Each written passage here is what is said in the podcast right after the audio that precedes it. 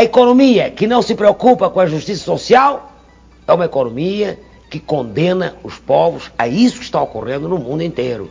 Uma brutal concentração de renda e de riqueza, um desemprego e a miséria. Uma economia que diz que precisa primeiro estabilizar, depois crescer, depois distribuir, é uma falácia. Nem estabiliza, cresce aos solavancos e não distribui. Entre Celsius e Marias, o podcast do Conselho Regional de Economia do Rio de Janeiro.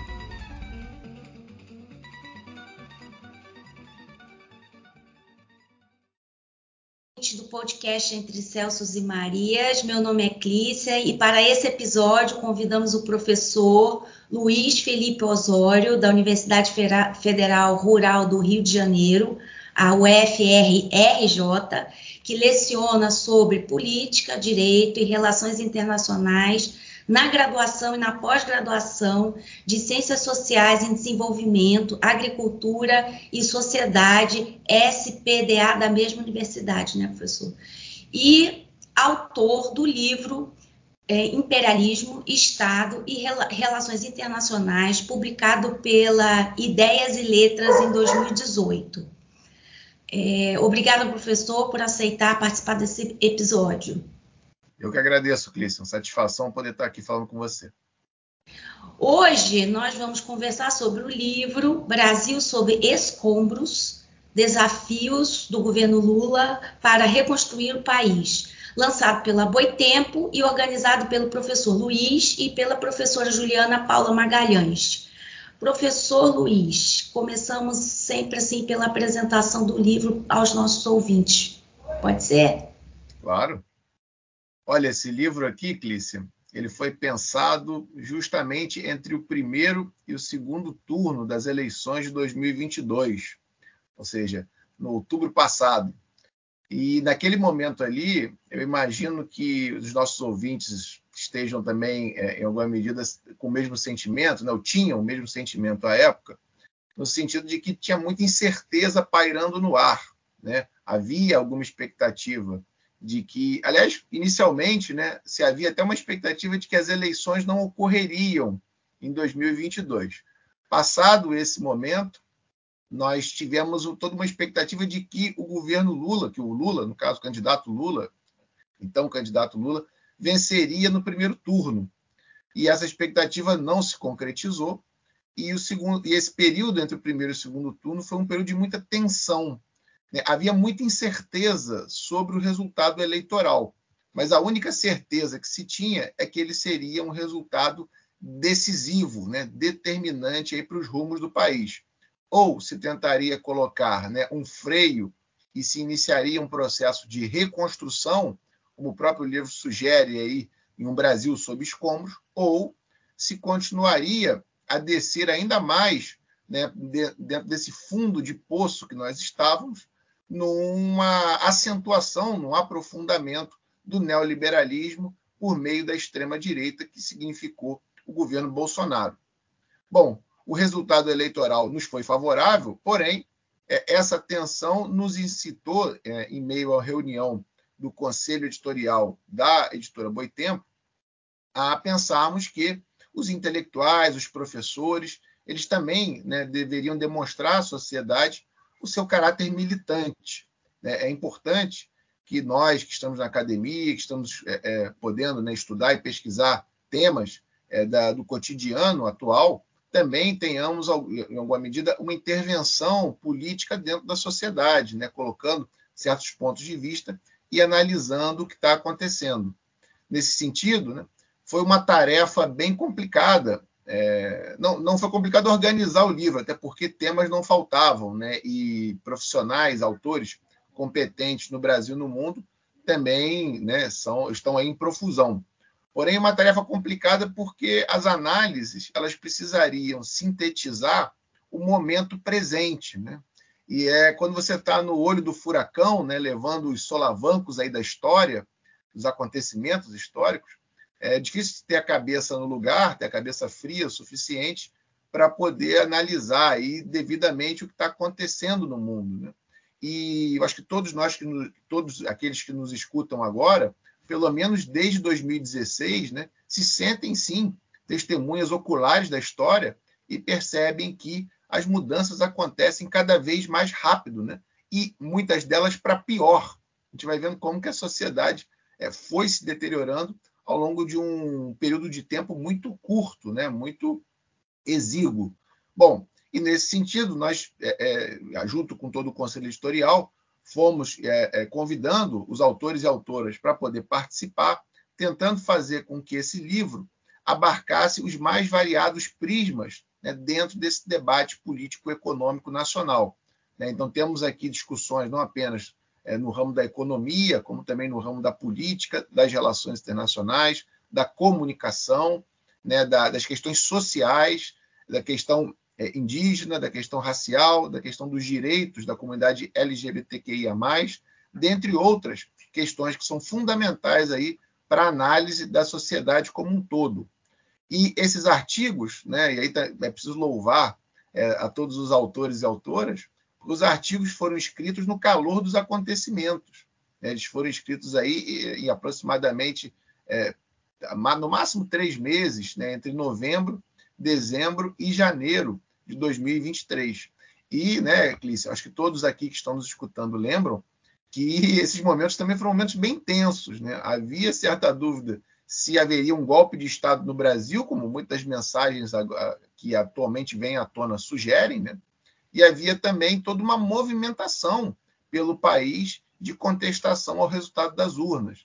A gente percebeu aí toda essa movimentação nas estradas do Brasil afora, mas também na própria capital federal, né, que foram se desdobrando ao longo de novembro e é, dezembro e chegaram ao seu ápice aí no 8 de janeiro, com aquela arruaça feita lá na Praça dos Três Poderes, né, em outros locais de Brasília. Ou seja, a gente vai percebendo é, como que o contexto estava tensionado.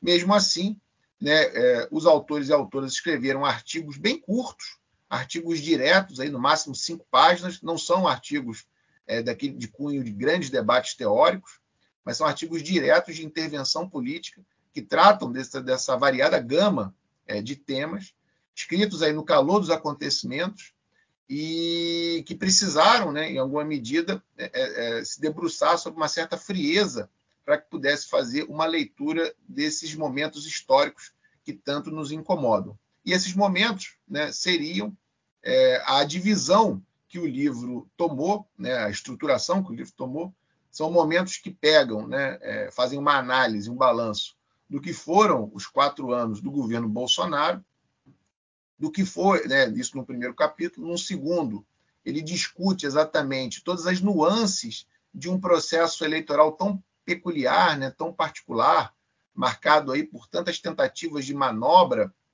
é, desde, né, que vão desde fake news, desde as internets até é, outros debates aí pelo outros debates e enfrentamentos, né, pelas ruas e nesse segundo capítulo analisando o processo eleitoral e um terceiro aí sim esse mais de prognósticos e projeções, né, tentando, em alguma medida, debater os desafios que o governo Lula é, terá adiante, terá pela frente. Né? A gente vai percebendo que é um governo, já nesses primeiros meses, né, é um governo de muitas esperanças. Você percebe que a população, em alguma medida, está mais esperançosa, dada a mudança no poder político, mas, ao mesmo tempo, também é um governo de muitas contradições.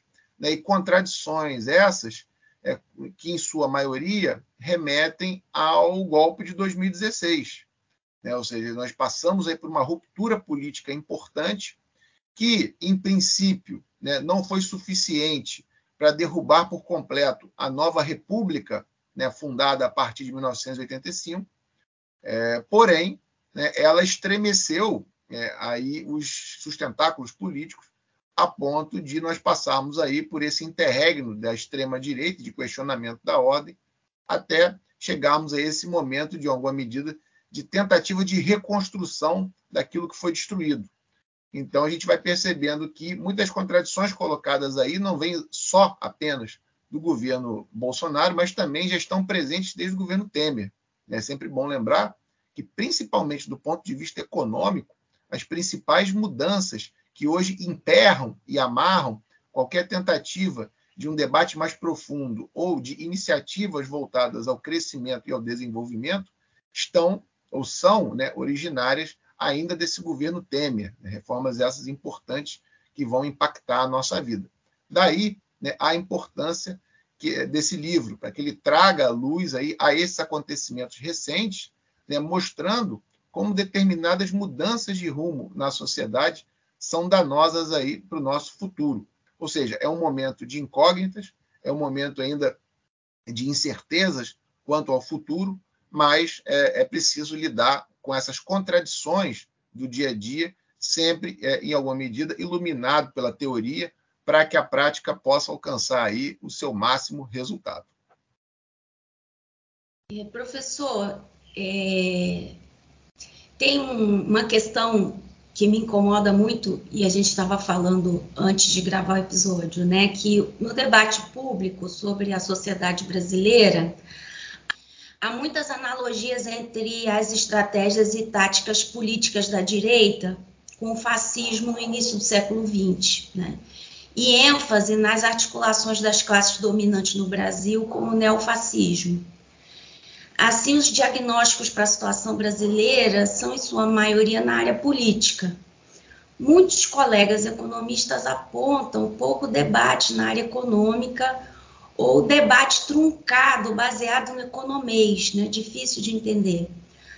É, o livro Brasil sobre Escombros traz alguns excelentes capítulos sobre a temática econômica, e eu gostaria de pensar aqui o artigo da professora Adriana Amado, né? E Maria de Lourdes Molo, que lembram que somos uma economia periférica, né? Ou seja, não somos Alemanha, né? E aí temos um grande passado como colônia, né? Isso, na, na minha opinião, diferencia as intenções das atuações dos grupos de extrema direita no Brasil e na Europa, né? Por exemplo me passa sempre pela cabeça que as comparações e as nomeações nas análises para o Brasil deveriam resgatar com mais frequência esse nosso passado como economia escravista. Né, como o Banco Central é a casa da moeda, o Judiciário defende os interesses da metrópole, o Estado é para cobrar os impostos para envio para a metrópole também, o exército controla a ebulição social com as armas, os policiais são capitães do mato. E no âmbito religioso, somado à atuação da mídia, você tem o controle dos espíritos, né? Para esse último item, eu retorno aqui a passagem do professor Beluso no livro também, que diz o seguinte: estão, na verdade, trocando a saúde, a educação do povo e o sossego dos velhos por miragens a rádio, a televisão e os jornais empenham-se em convencer os cidadãos da necessidade de sacrificar, aceitar cortes de gastos so sociais, abdicar dos direitos ou encarar a destruição da economia. Morra nos hospitais sem médicos e sem remédios, em nome da ciência econômica, do Pai, do Filho e do Espírito Santo. Amém. Então, é, por que as referências são maiores aos fatos históricos da Alemanha nazista e por que se recupera tão pouco nos debates os intérpretes econômicos do Brasil como Celso Furtado? Excelente consideração, Clícia. Eu acho que ela remonta aí algumas observações importantes. Né? Primeiro, é sempre é, é fundamental lembrar, principalmente aqui, né, para um público que normalmente né, tem muitos economistas aí entre esse público presente aqui no, nesse podcast, que a economia ela tem nome e sobrenome, né? Ela é a economia política. Ela nunca esteve alijada da política desde os seus primórdios. E isso acabou, em grande medida, sendo esquecido, né? mas mais dentro de um processo de apagamento que veio junto com essa onda né, neoliberal que foi se fortalecendo pelo mundo né, a partir aí das décadas de 70 e 80 até chegar ao seu auge nos anos 90. O neoliberalismo, em grande medida, foi forçando né, essa uma separação, vamos dizer assim, se é que isso é possível, né, é, da economia, inclusive dando a ela um outro nome, né, economics, né, do inglês, como se fosse algo separado, algo que não se é, é, não estivesse intimamente, umbilicalmente ligado à política. E isso, essa nova razão que vai predominando né, da década de 90 em diante, né, está aí muito presente até hoje, ela é muito prejudicial para o debate público.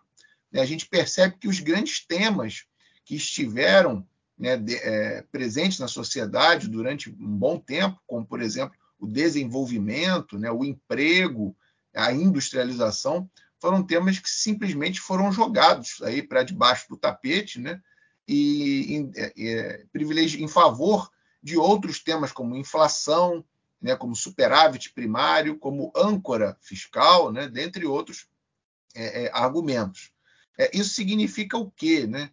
Que aqueles grandes temas, as grandes pautas, elas foram perdendo força, porém, no plano do real, para além da, da ideologia, para além do plano ideológico, no plano do real, os movimentos econômicos ainda continuam tendo reverberações importantes no plano de vista político, né? ou seja, a economia política ela não se separou dentro da realidade, ela está separada apenas no plano das ideias, e isso se comprova dada todas as transformações que vêm acontecendo.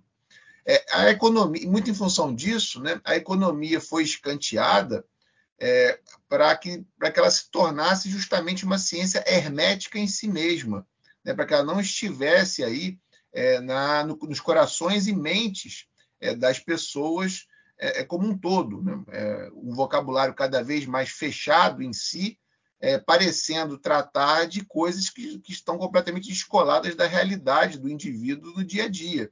Quando, em verdade, né, a economia está muito mais presente na nossa vida do que a gente imagina.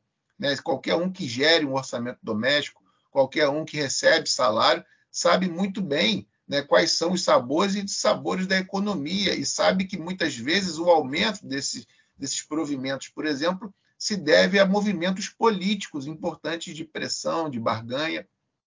Então, ou seja, há na, na realidade, né, a despeito do que se coloca é, nos grandes jornais, nos grandes aparelhos ideológicos de Estado, há na realidade uma ligação muito próxima. E essa ligação muito próxima, ela acaba sendo sentida porém não debatida. Né? Parece que temos mesmo, a expressão é correta, um certo apagamento do debate econômico que não permite que determinadas palavras e direções sejam mais tomadas. É, inclusive, né, é um debate que fica cada vez mais engessado, até porque é difícil encontrar contrapontos. Né? Eu citei aqui todas as mudanças, não citei ainda, mas mencionei as mudanças é, ocasionadas desde 2006 é, até hoje, né? 2016 até hoje, essas mudanças que vieram com um golpe de Estado, e muitas delas com esse caráter político-econômico muito visível, né? muito presente, como, por exemplo, a alteração da forma de distribuição dos lucros do pré-sal. Foi uma das primeiras medidas tomadas no governo Temer.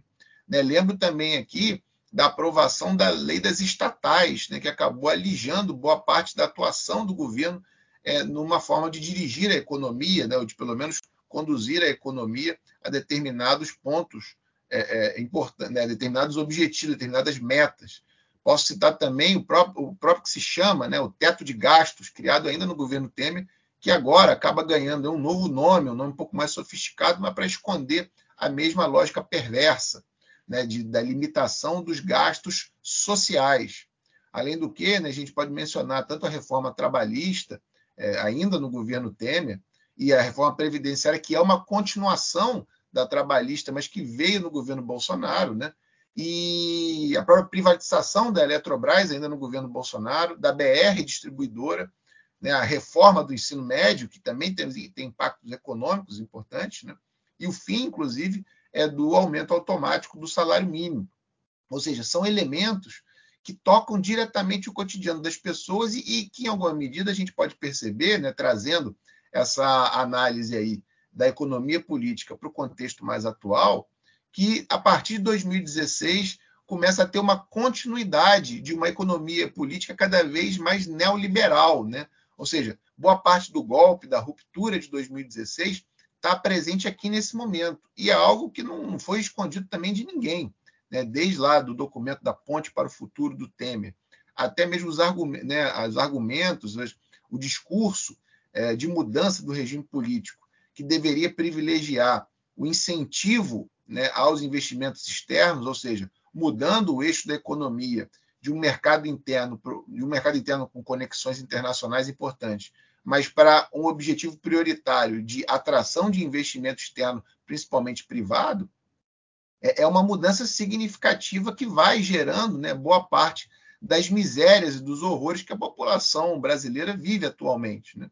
E a gente vai percebendo que né, é, esse, esse neoliberalismo que ganhou força a partir dos anos 90 né, e que praticamente predominou por quase toda a nova república, ele, por mais que tente ser sustentado né, pelos discursos, pela, pela mídia, pela retórica, né, a gente vai percebendo que, por exemplo, o próprio governo Bolsonaro sofreu muitas críticas dessa grande mídia, porém, no que tange à pasta da economia, ela ficou completamente blindada. Né? A política econômica foi muito semelhante à do governo Temer e não foi, em momento nenhum, criticada pelos grandes meios de comunicação, como foram outros aspectos desse governo. E a gente percebe que a ascensão de um governo como o governo Bolsonaro está intimamente ligada a esse fracasso do neoliberalismo na prática.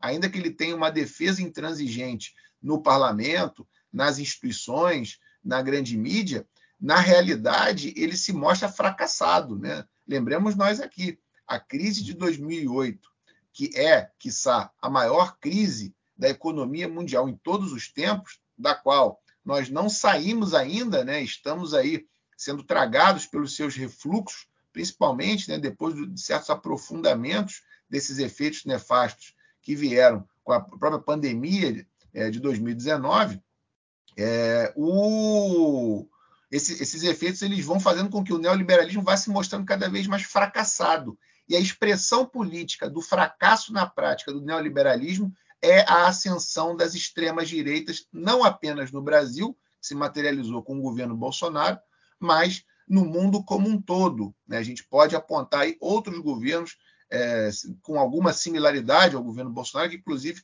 mantinham diálogos é, é, permanentes durante esse governo aqui no Brasil.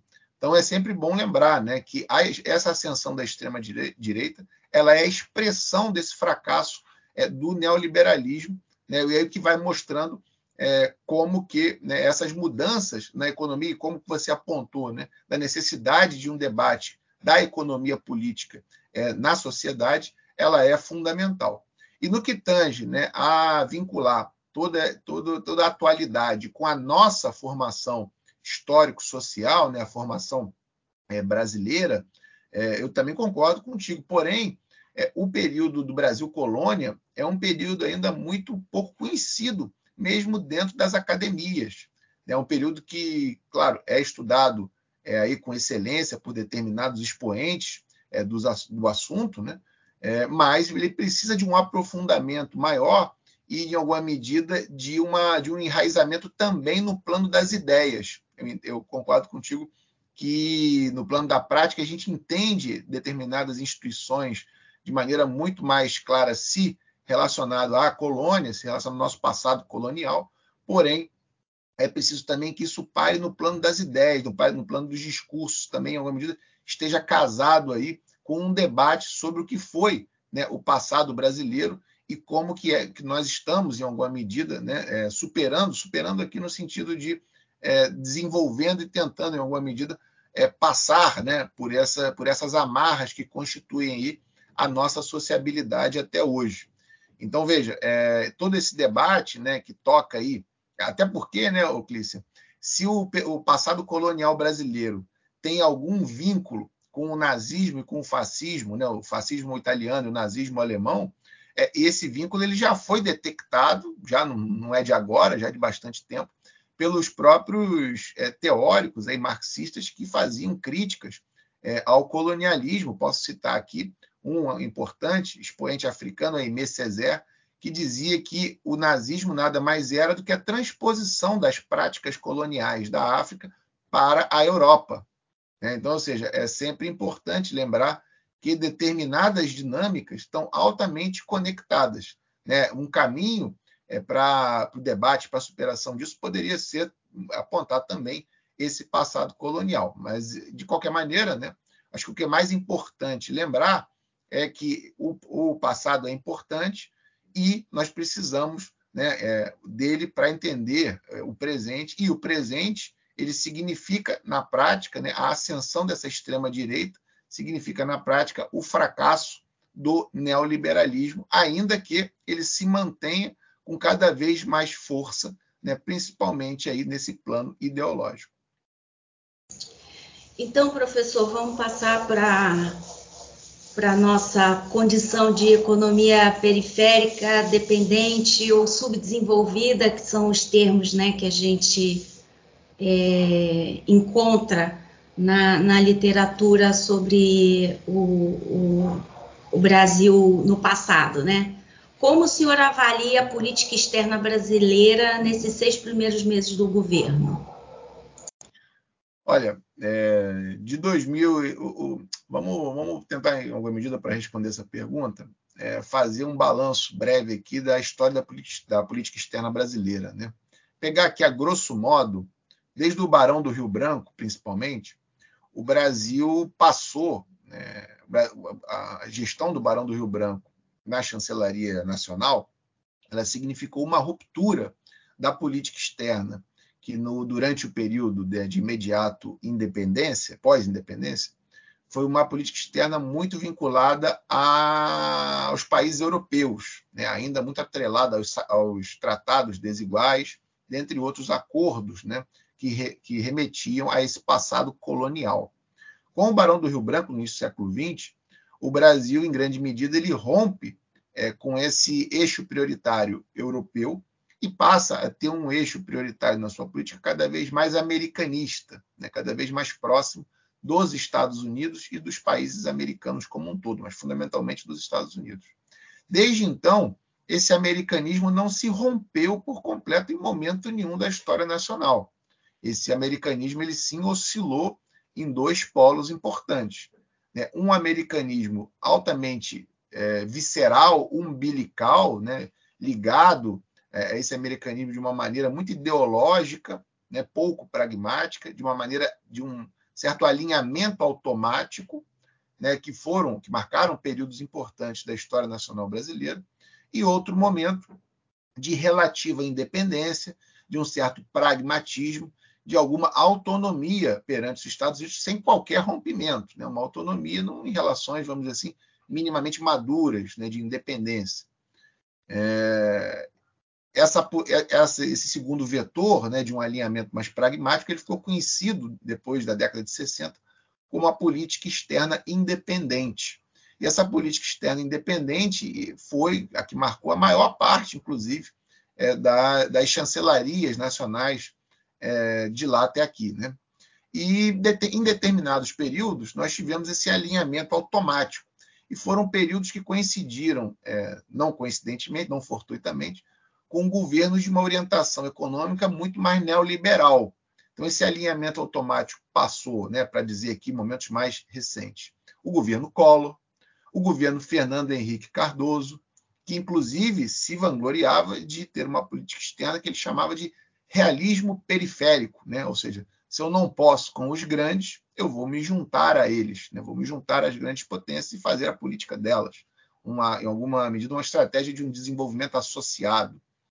Essa política externa ela foi rompida com a ascensão dos governos Lula e Dilma e novamente foi retomada com o golpe de 2016. Né? Outra mudança importante desse período aí é o, a mudança na política externa, a reorientação da política externa, que começa a voltar a esses primórdios aí é, de, um, de um alinhamento automático. E esse alinhamento automático esteve, de maneira não tão explícita, mas esteve presente durante o governo Temer, de maneira muito mais explícita durante a chancelaria do Ernesto Araújo, é, na, primeira, na primeira parte, né, nos primeiros dois anos do governo Bolsonaro. Houve aí um alinhamento é, muito explícito, né, é, inclusive alinhamento de governo para governo, né, governo brasileiro com o governo Trump especificamente, e esse alinhamento explícito ele acabou perdendo força né, quando o Trump perdeu as eleições, tanto que o próprio chanceler ele cai depois disso. Mas, em alguma medida, esse momento mostrou né, alguma articulação internacional entre os governos de extrema-direita pelo mundo. Articulação essa que o Brasil tinha, é, em alguma medida, a intenção de liderar ou tinha aí, faz, ou fazia esforços para manter ativa. É, com a chancelaria do Carlos França, né, se mantém esse alinhamento automático, porém de uma maneira muito mais sutil, né, de uma maneira muito mais discreta, é, que, é, que era, em grande medida, né, o desejo do parlamento. Né, boa parte também da ascensão do Carlos França se deve aí à pressão é, desse, desse bloco chamado Centrão do Parlamento Brasileiro, que em alguma medida acabou com, com estripulias mais explícitas aí da política externa.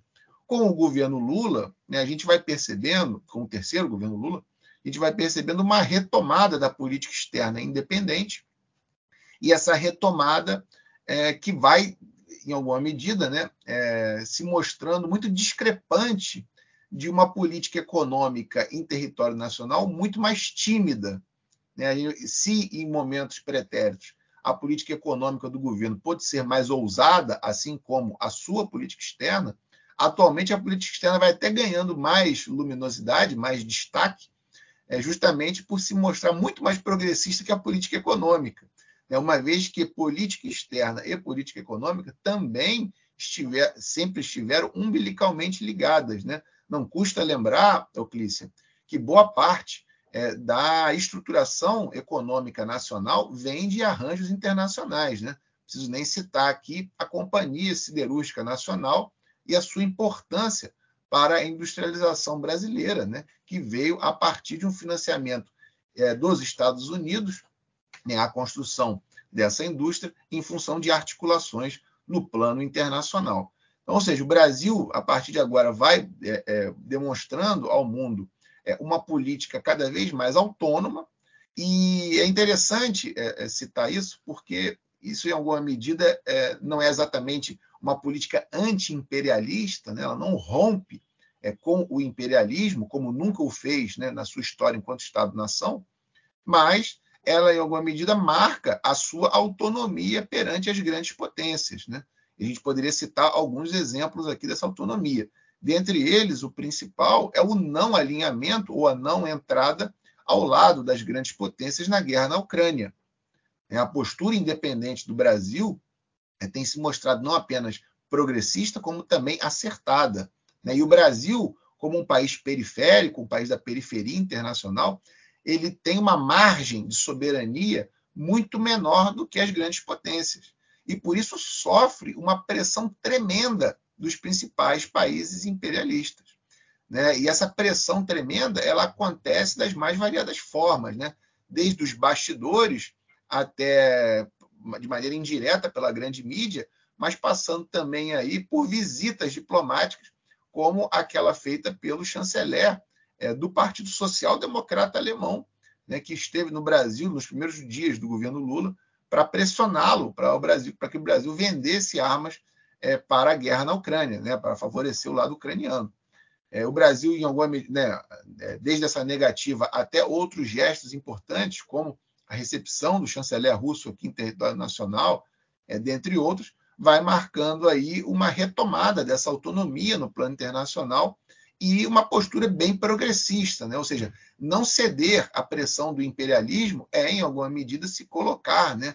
não totalmente contra o imperialismo, mas marcar a sua postura é, progressista, sua postura contrária a essa ordem internacional dada. É, poderia citar também é, outros elementos, como a própria retomada da integração regional, é, que ficou praticamente sepulta né, com o com o fim da Unasul, com a, com a saída, com a denúncia do Brasil do tratado da Unasul durante o governo Bolsonaro, e que agora foi retomada essa articulação entre os países latino-americanos, com um passado muito semelhante e, e com economias que guardam é, algumas semelhanças fundamentais para a sua própria reorganização interna, né? é, é, também um fator de progresso, né? ou seja, é o Brasil é, buscando alianças importantes e regionais né? Que interessam diretamente à sua é, projeção de poder, mas também ao fortalecimento do continente como um todo. É, ou seja, na, dentro da política externa aí a gente pode perceber que movimentos importantes foram feitos né, e precisam aí ser destacados. E sobre o acordo agrícola com a União Europeia que está sendo comentado essa semana com a visita do Lula a Roma? Ah, sim. Esse é um acordo que já não é de hoje, né? já é de muito tempo dá o que falar. É esse acordo que, em alguma medida, ele. Só para a gente ter uma ideia, tá? Ele foi pensado originalmente, ele é articulado é, inicialmente lá na década de 90 em 1999, né, se começou a pensar nesse acordo entre Mercosul e União Europeia. Naquele momento, Clícia, é, os blocos regionais, né, as organizações internacionais de cunho econômico, de cunho prioritariamente econômico, elas estavam muito em voga né, e pareciam ser o futuro aí do globo. Né? Hoje em dia, falar nisso parece uma coisa muito anacrônica, né? mas naquele momento o entusiasmo com os processos de integração regional era gigantesco. E dentro desse entusiasmo, dessa tentativa de articulações, em 99 se firmam aí as intenções né, de celebração desse tratado. E lembro aqui que em 99 era o governo ainda Fernando Henrique Cardoso, né, um período em que as ilusões neoliberais ainda não tinham sido completamente dissipadas dentro da população.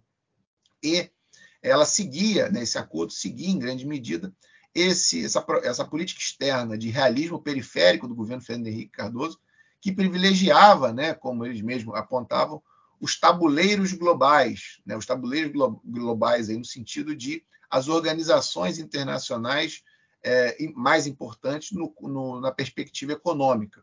É, tanto que o Brasil tinha né, aí como prioridade o diálogo com a própria Organização Mundial do Comércio, né, que tinha sido criada ainda em 95, tinha é, bons laços aí, ou tentativa de laços com a própria, ou tentativa de formação né, da própria ALCA, a famigerada ALCA, que acabou sendo enterrada no governo Lula, no governo subsequente, mas também era um objetivo da chancelaria brasileira. O Brasil colocou muita força para que a ALCA pudesse sair, né, essa aliança de livre comércio entre as Américas, uma aliança que, é, no, no, seu, no papel, né, privilegiava muito mais os setores competitivos dos Estados Unidos, colocando barreiras para os setores competitivos dos outros países. O Brasil privilegiava também o Mercosul, né, enquanto uma plataforma de exportação, e, por fim, a União Europeia, esse diálogo com a União Europeia. Então, o, esse acordo nasce nesse, nesse âmago. Porém, né, é um acordo muito complexo, que envolve muitas áreas da economia né, e diferentes perspectivas de mundo. É, essas diferentes perspectivas de mundo né, e dentre a complexidade das mais variadas áreas, e, claro, a própria mudança da política externa no governo subsequente, né, em 2003 já assume o governo Lula, esse acordo ele ficou parado no tempo né, durante pelo menos aí 20 anos. E ele é retomado, né, não fortuitamente, por um governo cuja política externa também era de um alinhamento automático ao americanismo, que foi o governo Bolsonaro durante a chancelaria do Ernesto Araújo. E isso foi vendido né, é, como uma grande conquista dos governos neoliberais aqui no Cone Sul, principalmente do Bolsonaro e do governo que estava já de saída, né, praticamente escorraçado pela população, o governo Macri, na Argentina. Então, a, é, a concretização desse acordo ela vem 20 anos depois né, do seu é, da sua primeira, das suas primeiras intenções. Porém, falar em concretização aqui parece um certo exagero, até porque né, é, esse acordo ele precisa passar pelo, pelo parlamento dos países envolvidos, né, principalmente aqui no Mercosul.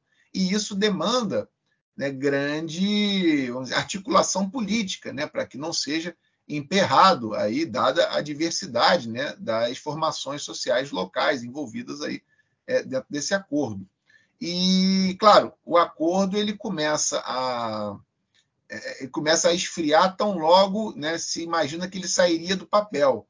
É, ele começa a receber muitas críticas, né, tanto dos europeus quanto aqui dos, é, latino dos sul-americanos, no caso, né, é, a ponto de essas, essas barreiras e críticas ganharem cada vez mais força e, mais atualmente, mais recentemente, os europeus invocarem aí as mais variadas barreiras, né, desde as ambientais é, até ou de, ou de, outro cunho, né, para tentar negociar esse acordo em condições ainda mais vantajosas do que as, aquelas já colocadas inicialmente.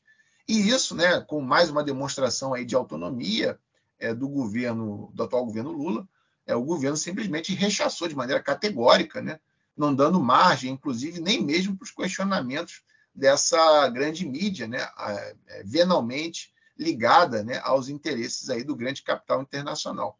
Como né, os grandes capitais aqui envolvidos são majoritariamente europeus, né, isso em alguma medida foi, não foi totalmente, foi, foi até relativamente bem visto, né? E o acordo parece que não vai é, muito mais adiante, né? Ele continua aí muito engessado, muito emperrado, não parece que vai ganhar é, grandes contornos, mas é sempre bom ficar atento, porque as condições políticas mudam muito, né? E determinados acordos como esse, ô Clícia, e aí fazendo aqui uma reminiscência a, a, essa sua demanda né, de retornar sempre é, ao passado colonial, ele remonta muito aqueles acordos desiguais celebrados lá atrás. Né? Então, nada mais é também do que mais um, um, um elemento aí de força, né, de, de, manifestação e como que o sistema internacional se organiza né, em torno de uma forma política muito específica, que hoje é a forma do imperialismo. E esse acordo é mais um exemplo de como o imperialismo tenta impor aí aos países periféricos a sua vontade e os seus próprios interesses. Obrigada, professor. Adorei. É, obrigada por sua participação. É, lembrando que o livro Brasil sob Escombros foi lançado pela editora Boitempo.